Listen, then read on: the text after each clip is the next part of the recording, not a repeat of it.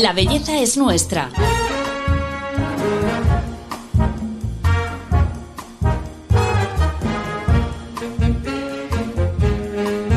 Un podcast de Telva.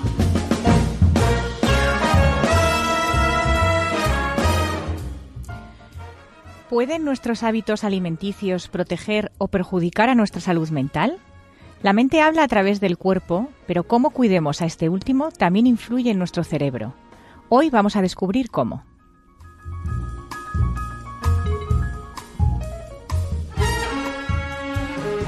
Hola, soy Paloma Sancho, directora de Belleza de Telva. Bienvenidos a este nuevo capítulo del podcast de Telva en el que vamos a hablar de alimentación. Pero en esta ocasión desde un punto de vista diferente, y es que lo que comes y cómo lo comes puede influir en tu salud mental.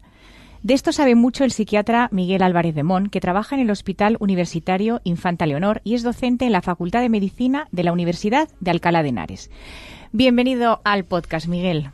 Muchas gracias, Paloma. Un placer estar aquí con vosotros. Bueno, lo primero que quería saber, que tú hablas mucho de esto en redes, ¿realmente qué tiene que ver la comida con la salud mental? Pues bueno, influye, es uno de los factores que influye. Está claro que la salud mental es una realidad compleja, eh, multifactorial, no depende exclusivamente de un factor, pero la alimentación es uno de esos factores que está implicado en nuestro bienestar físico y mental. Y a mí me parece que has dicho una cosa muy importante, que es qué comes y sobre todo también cómo lo comes. ¿no? Porque está visto que es importante comer variado, comer sano pero variado y también comerlo bien, es decir, no saltarse, no saltarse comidas, hacer, hacer varias comidas al día, comer de manera regular, equilibrada y eso nos va a proteger frente a desarrollar enfermedades físicas y mentales. En concreto, se ha visto que un patrón de comida variado en el que no se omiten ingestas, es decir, se hace de manera ordenada, protege frente a ansiedad, puede protegernos también frente a desarrollar un episodio depresivo o también desarrollar alteraciones de la conducta alimentaria, lo cual me parece muy importante porque si podemos inculcar a nuestros hijos desde la adolescencia a comer sano, pues les bueno, les favoreceremos una una mejor salud. Esto que dices ahora me parece muy interesante de no saltarse comidas porque precisamente lo que está muy de moda es el tema del ayuno que es saltarse a lo mejor la cena o el desayuno. Eh, ¿Tiene algún tipo de, de, efecto en la salud mental esto o...? Claro, tengo que reconocer que estoy ahora muy influenciado porque estamos ahora haciendo un trabajo, bueno, ya lo hemos enviado a publicar una revista en el que hemos estudiado factores involucrados en la anorexia nerviosa, factores biopsicosociales. Entonces hemos estudiado desde factores hereditarios y también hemos estudiado factores más relacionados con el estilo de vida. Y lo que hemos visto es que en adolescentes, porque hemos estudiado muchos colegios de Vallecas, hemos, porque como yo soy del Infanta Lenor, hemos estudiado ocho colegios, muchos, 600 eh, niños y niñas de, de, ocho colegios de Vallecas y lo que hemos visto es que aquellos adolescentes que omitían algunas comidas, pues por ejemplo el desayuno o que no cenaban, tenían más riesgo de desarrollar alteraciones de la conducta alimentaria. Entonces, claro, me parece que también los consejos o, la, o lo que se comente influye según la edad. Es decir, ¿recomendarías a un adolescente hacer dieta? No, seguro que no, porque se ha visto que la dieta es el principal factor de riesgo para desarrollar una alteración de la conducta alimentaria. Dieta en la adolescencia. Yeah. Sin embargo, ¿le recomendaría el ayuno intermitente que está ahora tan de moda a una persona adulta? Bueno, pues yo la verdad es que tiendo a recomendar dietas o cualquier medida higiénico-dietética que sean sostenibles en el tiempo. Yo personalmente no veo muy sostenible en el tiempo el ayuno intermitente, pero oye, si alguien lo ve posible y le va bien y es adulto, me parece claro, bien. Claro. ¿Por qué dicen que el intestino es el segundo cerebro? Bueno, esto está ahora yo creo que lleva ya unos años de moda porque hemos avanzado mucho en el conocimiento de la relación del intestino con el resto del cuerpo. Entonces yo creo que en este, para ponerlo en contexto, hay que recordar que el ser humano es un ser multicelular. Entonces estamos compuestos de muchas células y, y, y luego un, sistema que tenemos por todo el cuerpo es el sistema inmune. El sistema inmune está constituido por células generales y luego específicas en cada organismo. Bueno, el hecho es que también tenemos una microbiota, que es todos esos microorganismos, en concreto bacterias, que viven en nuestro tracto gastrointestinal, que viven en nuestras cavidades, pues por ejemplo en la boca, que viven en nuestra piel. Entonces esto interacciona. Entonces la relación eh, de, de, cómo todas nuestras bacterias que tenemos en el tracto gastrointestinal interaccionan con el sistema inmune es clarísimo y lo hemos ido conociendo últimamente. Y eso también afecta a nuestra conducta, ¿no? ¿Cómo? Pues es una dirección de ida y vuelta. Dirección de ida, pues podríamos empezar pues como eh, muchas veces las bacterias que tenemos en el intestino, que son millones, pasan al, al torrente sanguíneo, entonces ahí interaccionan con las células del sistema inmune y, esas, y eso genera una reacción. Entonces, eso también afecta a nuestro cerebro. ¿Cómo? Pues un ejemplo que todos tenemos cerca y más si tenemos niños pequeños o ahora con el COVID que ha estado muy de moda es la fiebre. ¿Cómo se produce la fiebre? Pues al final la fiebre es que un virus o una bacteria pasa al torrente sanguíneo, entra en contacto con las células del sistema inmune y estas células del sistema inmune producen citoquinas, que son unos factores solubles que viajan por el cuerpo y llegan al hipotálamo, que es donde se regula la temperatura y producen fiebre. Esto es un ejemplo muy inmediato.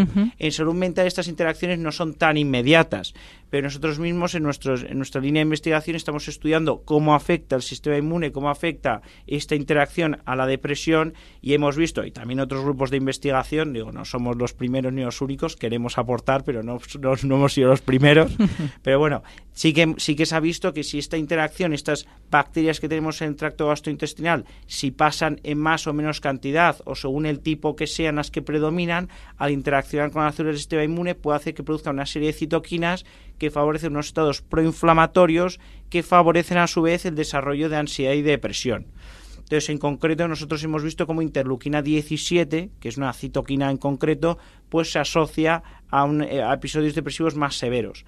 A su vez, estas citoquinas, que hay muchas otras, esto es también interleuquina 23 o TNF, esto es por poner algún ejemplo, está empezando a desarrollarse, o sea, es todavía esperanzador, está en fase experimental, no tenemos datos concluyentes, pero ya hay ensayos clínicos en los que se intenta utilizar estos parámetros como indicadores de respuesta al tratamiento. Entonces sería fenomenal, porque si nosotros llegamos a conseguir cómo predecir la respuesta de una persona al tratamiento, eso es maravilloso. Al tratamiento de la depresión o de la eso ansiedad. Es, eso es. Tú imagínate, esto es, por ejemplo, en cáncer esto ha revolucionado el, el pronóstico en los últimos 20, 20 30 años, porque eh, si tú en vez de dar el mismo tratamiento a todo el mundo, a todos los pacientes, tú lo que haces es dar un tratamiento específico a cada uno según determinadas características que pueden hacer que responda mejor o peor, pues ob obviamente optimizas la respuesta. Claro. Entonces, en depresión a día de hoy damos el mismo tratamiento, más o menos, a todos los pacientes. Pero poco a poco estamos desarrollando marcadores, en este caso biológicos, que nos pueden ayudar a predecir la respuesta. Y en concreto sabemos que si determinados,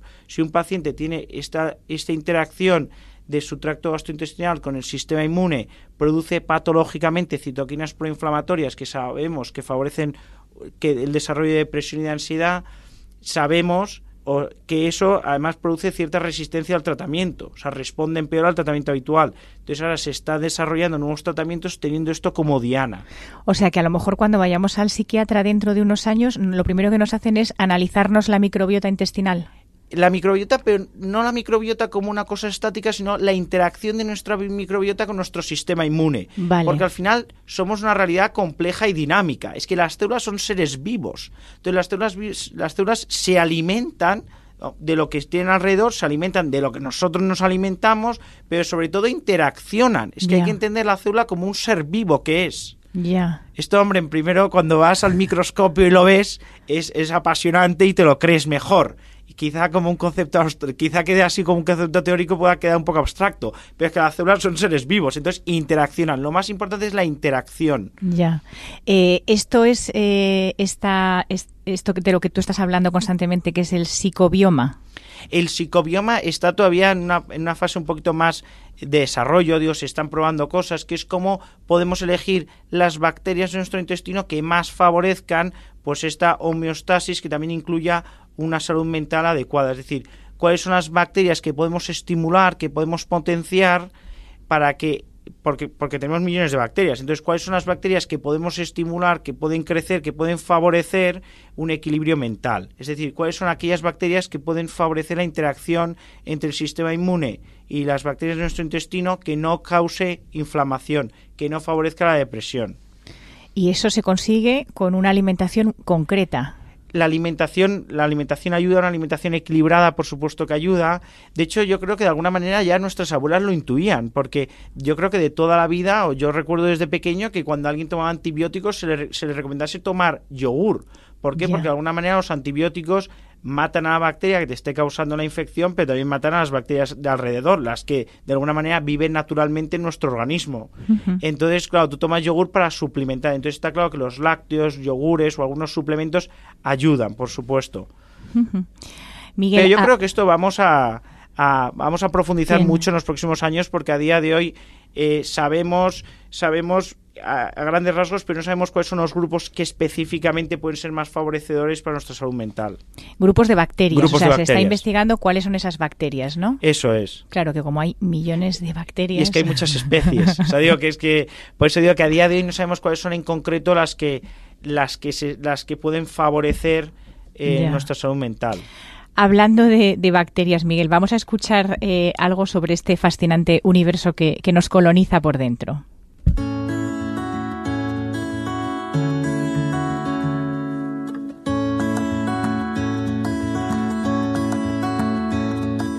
¿Sabías que un individuo de 70 kilos lleva dentro de sí un kilo de bacterias? Si lo analizamos cualitativamente nos encontramos con la sorpresa de que hay más de mil especies bacterianas distintas en nuestro tracto digestivo. Todo esto nos era desconocido hace apenas 10 años. De hecho, ahora se habla de microbioma del digestivo como de un nuevo órgano de nuestro cuerpo que desconocíamos. Pero lo que es más novedoso aún es el conocimiento de la influencia que tiene esta microbiota en la salud y en la enfermedad. Por eso, la alimentación es la clave. Ya lo decía Quijote a Sancho, come poco y cena más poco, que la salud de todo el cuerpo se fragua en la oficina del estómago.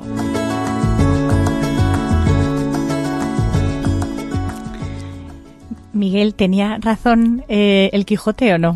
Hombre, pues, pues tenía mucha razón. La verdad es que yo no, no sabía que iba a aparecer esta cita, pero desde luego ya lo hemos oído que hay más de mil especies bacterianas. ¿no? Esto es Mm. precisamente un poco lo que decía antes, que todavía no sabemos cuáles son de todas estas especies que tenemos, cuáles son las que más nos van a ayudar. Porque a día de hoy no tenemos una forma, o sea, tenemos probio- hemos desarrollado probióticos y prebióticos que de alguna manera estimulan el crecimiento de las bacterias, pero ese, ese, eh, eh, todavía no está tan dirigido como para decir queremos que crezca esta especie concreta o queremos que crezca esta otra especie concreta. Y tampoco tenemos a día de hoy el conocimiento suficiente para saber cuál es el efecto que tiene cada, cada especie de estas bacterias en determinados aspectos concretos de nuestra salud. Por eso digo que estamos, estamos en ello, pero desde luego que Don, Qui- Don Quijote tenía ya una intuición muy buena y había, de hecho, me, me llama mucho el refranero, mucha atención, porque me consta que en español, en inglés, en polaco, lo de desayuna como un rey, ¿no? Sí, Come como un príncipe, sí. cena como un mendigo, ¿no? Sí, sí, o sea que de alguna manera yo creo que todos lo hemos experimentado, digestiones pesadas, sobre todo determinadas comidas un poco pesadas, eh, como muy grasas por la noche, es que nos hacen hasta sentir peor físicamente, pero también nos hace sentirnos más cansados al día siguiente. O sea que realmente la medicina del futuro eh, se, se basará un poco en, en la regulación de, bacteriana. Yo creo que sí, yo creo que sí. De hecho, en, en psiquiatría, en, antes hablábamos de lo de los trastornos de la conducta alimentaria, que eso ahí el orden es muy importante, por eso el cómo, cómo comes también es importante, no solo qué comes, pero desde luego que en ansiedad y depresión, eh, qué comes va a ser importante y la regulación bacteriana también. ¿no? A día de hoy nos basamos en la hipótesis, eh, neuro- de- vamos, los tratamientos actuales se basan, se fundamentan en la base, en, en la teoría monoaminérgica, es decir, donde cómo los neurotransmisores afectan a la regulación de nuestro estado de ánimo y han aportado grandes cosas, ¿no? Los antidepresivos han mejorado el tratamiento de la depresión en los últimos 40, 50 años, pero yo creo que ahora nos toca dar el siguiente paso, ¿no? ¿Cómo podemos hacer que, que personas que no están respondiendo al tratamiento actual, qué podemos hacer para que respondan o qué podemos hacer para que responder antes o incluso qué podemos hacer para prevenir que estas enfermedades Claro. aparezcan? ¿Existe la dieta con efecto ansiolítico, antidepresivo, eh, que te quite la ansiedad? ¿Existe esa dieta o no? Yo creo que en este caso hay que, eh, o sea, no nos dejamos, no nos debemos dejar llevar por la euforia. Y lo que hemos visto, que creo que es importante matizar, es que determinados patrones de dieta, Sí. patrones de dieta, tienen un efecto pre- protector, es decir, previenen la aparición de depresión. Vale. Es que es distinto, porque una cosa es prevenir la aparición de depresión, que es fabuloso, y otra cosa es tratar la depresión. Ya, ya. Porque si no, al final creo que uno puede hacerse una composición de lugar equivocada y puede pensar que con una dieta cura la depresión. Y, Y esto no. no. es cierto. Vale. Pero si hay una dieta que puede prevenirla, ¿no? Favorecer la prevención. Favorece la prevención totalmente. Digo, más esto se ha visto en estudios muy, muy rigurosos metodológicamente, se ha replicado en otros estudios y también favorece la respuesta al tratamiento. Esto se ha visto porque, como decíamos antes, los estados proinflamatorios no solo favorecen la aparición de depresión, sino que es que además empeoran la respuesta al tratamiento. Entonces, todo lo que sea disminuir nuestra inflamación, todo lo que sea una dieta antiinflamatoria, como la dieta mediterránea, que tiene efecto antioxidante y antiinflamatorio, todo lo que sea hacer ejercicio físico, todo eso no es que te vaya a curar, pero favorece la respuesta al tratamiento farmacológico, o sea que es positivo para prevenir y para mejorar la respuesta al tratamiento. Esa dieta mediterránea eh, o, esa dieta que debemos seguir para prevenirla, ¿cómo, cómo sería? Hombre, pues la, dieta mediterránea, yo es que estudié en la Universidad de Navarra y ahí hay un grupo de investigación muy potente, muy potente a nivel, a nivel internacional, que además colaboran mucho con Harvard y tienen estudios muy potentes publicados en las mejores revistas de cómo la dieta mediterránea tiene un efecto muy protector. Una dieta mediterránea, ¿por qué? Pues porque es variada, rica en frutas, verduras, pero insisto, también es importante el orden, ¿no? Desayuno, comida, cena, no omitir comidas, sea, no, oye, pues no ceno y luego desayuno mucho. Esto lo que se ha visto es que es importante también el orden. ¿Por qué? Porque se suele asociar a hábitos. Es decir, la, medicina es una realidad compleja, entonces suele ser multifactorial. Entonces, ¿qué pasa? Que una dieta ordenada una persona que sigue una dieta ordenada normalmente hace más ejercicio físico, fuma menos, toma menos alcohol, o sea, hace menos transgresiones dietéticas en general. Entonces, creo que por eso también es importante poner el foco no en un alimento particular, que luego podemos discutirlo, pero en el patrón, en llevar una vida ordenada en, la medida de lo posible, ¿no? en la medida en la que la vida te lo permita. ¿El alcohol qué papel tiene en, favorecer el desarrollo de ansiedad, depresión? Pues el alcohol es un, es un peligro, porque es como un, falso amigo, ¿no? Porque a veces a mí me, me, preocupa mucho cuando alguien lo toma para regularse, ¿no? Diciendo, oye, no me puedo dormir por la noche o estoy muy nervioso por esta presentación, por este evento en el trabajo, por esta reunión social quizá, y el alcohol a lo mejor tapa el problema y entonces hace que esa persona se duerma, pero ojo porque el alcohol altera a la arquitectura del sueño, o sea que el sueño es menos reparador cuando es inducido por el alcohol. Eh, pues a lo mejor si se toma antes de esa reunión social va y se desenvuelve bien o consigue hacer esa presentación en el, en el trabajo. Pero ¿qué pasa? Que en esos casos el alcohol está tapando inseguridades personales, cuestiones de personalidad, eh, bueno, a lo mejor poca autoestima, bueno, puede tapar muchas cosas. ¿Qué pasa? Que si uno tapa algo, no lo ve, pero eso sigue estando ahí. Entonces, claro, luego mm, uno además se va atrofiando, porque si uno utiliza el alcohol para afrontar los problemas, pues es que no desarrolla habilidades propias para afrontar esos problemas. O sea, a mí me parece que el alcohol cuando se utiliza para regularse me parece tremendamente peligroso. Y en ese sentido también, bueno, no sé ya si es, si es excederse, pero a mí me preocupa mucho el tema del cannabis que ahora parece que se va a normalizar, pero bueno, eso ya es otro tema que también tiene efectos en la ansiedad y la depresión. Bueno, el cannabis se ha visto, se ha visto además, se ha replicado en estudios muy rigurosos que aumenta no solo el riesgo de depresión, sino que aumenta el riesgo de suicidio y aumenta el riesgo de autolesiones. Y el alcohol que volvíamos antes, lo que también se ha, también lo que se ha visto que es muy peligroso en el alcohol es lo que se llama el binge drinking, ¿no? Los atracones de fin de semana, ¿no? Sí. Porque una cosa es si uno toma una cerveza todos los días, un vaso de vino, o sea, si uno toma alcohol con moderación todos los días, o es una cosa, ¿no? Una cervecita, un vaso de vino, eso no hay, no, no hay ningún problema, a no ser que alguien tenga alguna cuestión particular del hígado o algo así, ¿no? Pero, para la salud mental eso no es un problema. Pero los atracones de fin de semana sí que lo son.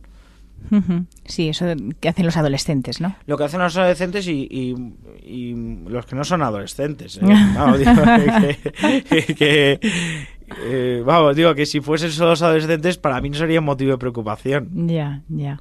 Miguel, y también está muy de moda el tema de los probióticos y prebióticos, precisamente para el tema de regular las bacterias eh, en el intestino. Hay mucha gente pues que mide mucho lo que come para, para tener ese equilibrio, ¿no?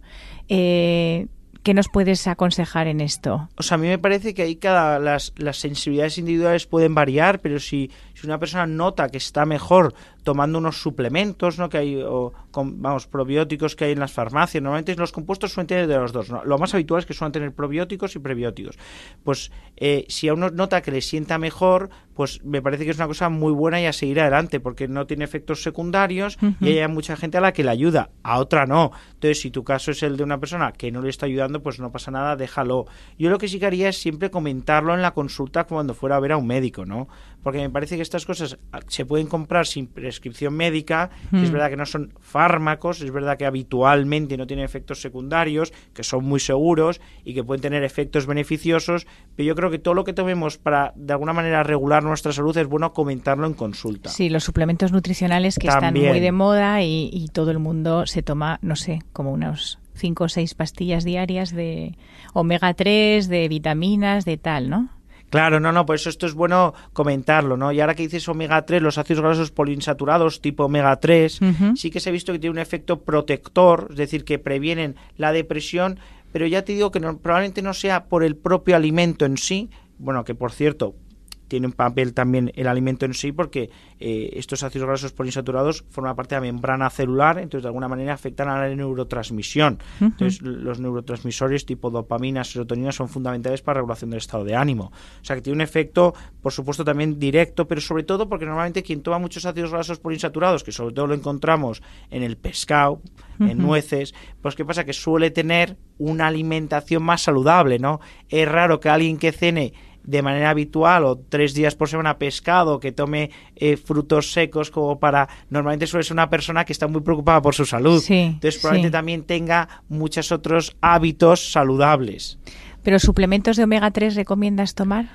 Para quien lo necesite porque luego, por ejemplo, la, vitamina D, hablando de suplementos, que es uno muy habitual, se ha visto que pacientes con depresión tienen niveles de vitamina D disminuidos. Eso no quiere decir que, niveles disminuidos de vitamina D causen depresión. Esto hay que explorarlo. que esto es un hallazgo casual donde haces un corte, en un momento determinado estudias pacientes que tienen una determinada enfermedad, en este caso depresión, estudias una serie de cosas, en este caso vitamina D, y dices, oye, tiene una vitamina D disminuida pero eso no quiere decir que sea causal. Y de hecho hay pacientes que desarrollan depresión y no tiene, y tienen la vitamina D normal. Entonces, tomar suplementos de algo de lo que tengas bien no tiene sentido. Tiene sentido tomar suplementos de, un, de una vitamina que tengas disminuida. O sea, que decir, si tú tienes, te haces una analítica, tienes la vitamina D disminuida, pues sí que está muy bien tomar suplementos de vitamina D. Si no, en, en aquellas personas que no tengan déficit, lo mejor es la exposición solar y ya, está. El triptófano, que también lo veo yo en suplementos y que supuestamente tiene un efecto, ¿no? Es como de, de, alegría, que te da, es lo de la felicidad, ¿no? El buen humor. O... o sea, el triptófano es un precursor de la síntesis de serotonina. Y serotonina es un neurotransmisor implicado en la regulación del estado de ánimo.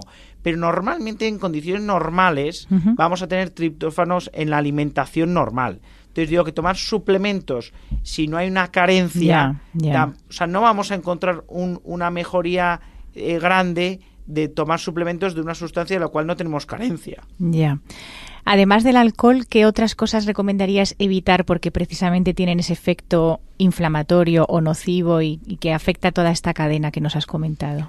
No, bueno, el alcohol, el cannabis muy nocivo, eso por supuesto, Hombre, luego en la medida posible pues el, tabaco, pero luego a mí también me ahora está muy de moda los procesados, que los procesados, los ultraprocesados, yo vuelvo que de verdad que es que me parece que lo importante son los patrones de vida, ¿no? Los patrones de costumbres. Entonces, ¿cuál es el problema de los ultraprocesados? Que normalmente si nuestros hijos o nosotros mismos merendamos bollicao, eh, merendamos bollería industrial, hombre, normalmente uno no se toma un bollicao antes de irse a jugar al fútbol o antes de irse a jugar al baloncesto. ¿no? Normalmente el bollicao se va a asociar a estar en casa viendo la televisión eh, toda la tarde. Entonces, en ese sentido, eh, recomendaría una dieta saludable, pero sobre todo, y evitar como bollería industrial o ultraprocesados, pero sobre todo evitar el sedentarismo. Es decir, intentar cortar esos círculos viciosos en los que uno se, se aísla o se retrae y pasa a hacer aficiones pasivas.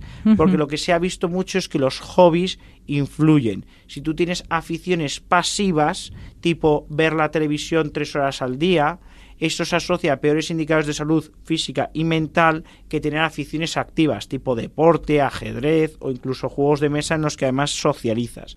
Entonces yo diría que hay que huir de todas aquellas eh, de todos aquellos hábitos alimentarios que sean más bien solitarios, que se asocien a sedentarismo, que se asocien a, aislarse. Hmm. Esto es el beneficio del deporte en la salud mental, que no solo debemos hacerlo por eh, estar en forma y tener mejor tono muscular o estar mejor físicamente, sino también en el, cerebro tiene un impacto. Bueno, brutal. O sea, digo que el cerebro tiene que nos regula de muchas maneras, tiene un poder antiinflamatorio importante, secretas endorfinas, que son sustancias endógenas que tenemos que se asocian a bienestar, pero aparte normalmente el, muchas veces tenemos que cortar círculos hábitos, a veces van en van en conjunto, ¿no? Entonces, cuando uno está ve que está empezando a tener hábitos malos, pues estoy, estoy fumando más, estoy haciendo más transgresiones con el alcohol, estoy comiendo peor. Una de las maneras de cortar esos círculos viciosos es el ejercicio físico, porque normalmente si tu cuerpo empieza a hacer ejercicio físico, normalmente el cuerpo el cuerpo mismo te pide como hábitos más saludables, ¿no? Es difícil irte a correr si antes has hecho una transgresión dietética, es difícil irte a hacer deporte si antes has estado tomando, eh, bueno, si has estado de sobremesa tomando copas toda la tarde, ¿no? Entonces, de alguna manera, si tenemos el deporte en la cabeza, eso es que se asocia, es curioso, pero es que se asocia a hábitos más saludables. O sea, de alguna manera es intentar cortar círculos negativos, círculos, círculos menos saludables para intentar coger hábitos saludables. Y mejor el que socializas, me ha encantado eso que dices. Bueno, muy importante, porque es que eso es. Yo he tenido la oportunidad de, participar en alguna investigación en ese sentido, pero yo creo que va a, ser, va a estar muy de moda los próximos años, porque al final la investigación es hija de su momento. Entonces, ahora hemos vivido una pandemia, una pandemia donde ha habido muchas medidas. Eh, para evitar los contagios que han tenido que ver con la restricción social. Entonces, las socializaciones que se ha visto que el aislamiento social se ha visto que es más determinante para nuestra salud que factores genéticos, dietéticos, hábitos de tabaco o incluso alcohol. O sea, el aislamiento social es tremendamente perjudicial para nuestra salud.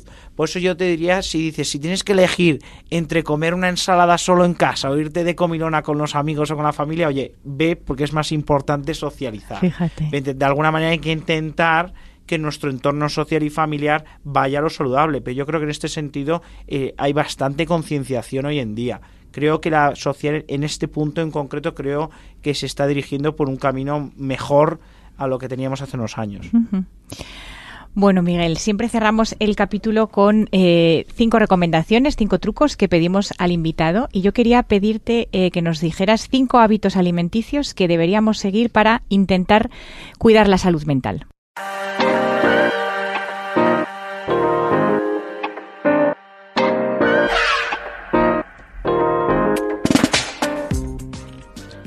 El primer consejo que me parece importante es comer en compañía siempre que podamos. Es mejor desayunar, bueno, el desayuno quizá no, pero comer o cenar con algún familiar, amigo, compañero de trabajo, o sea, comer en compañía siempre que podamos.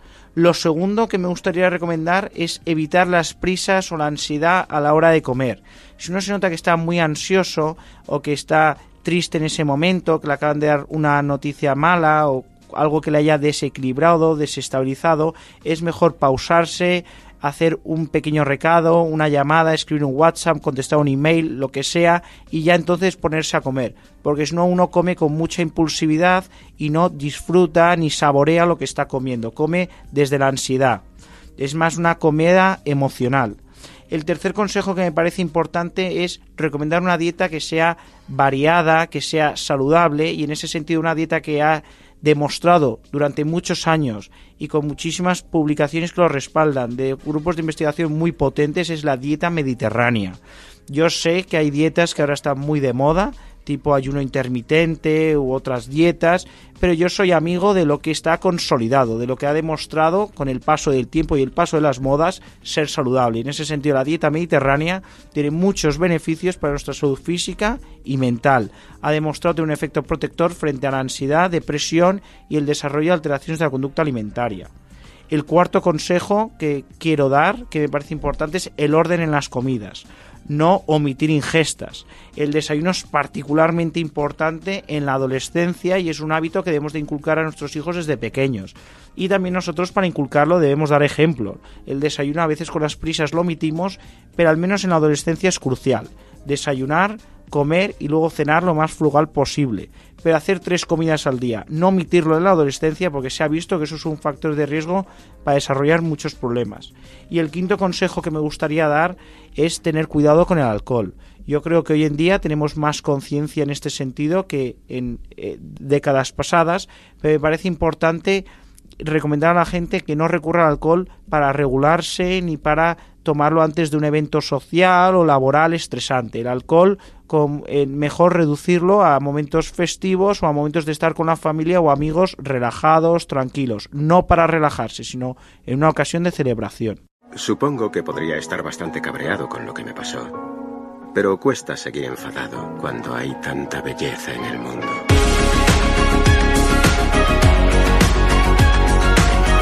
La belleza es nuestra.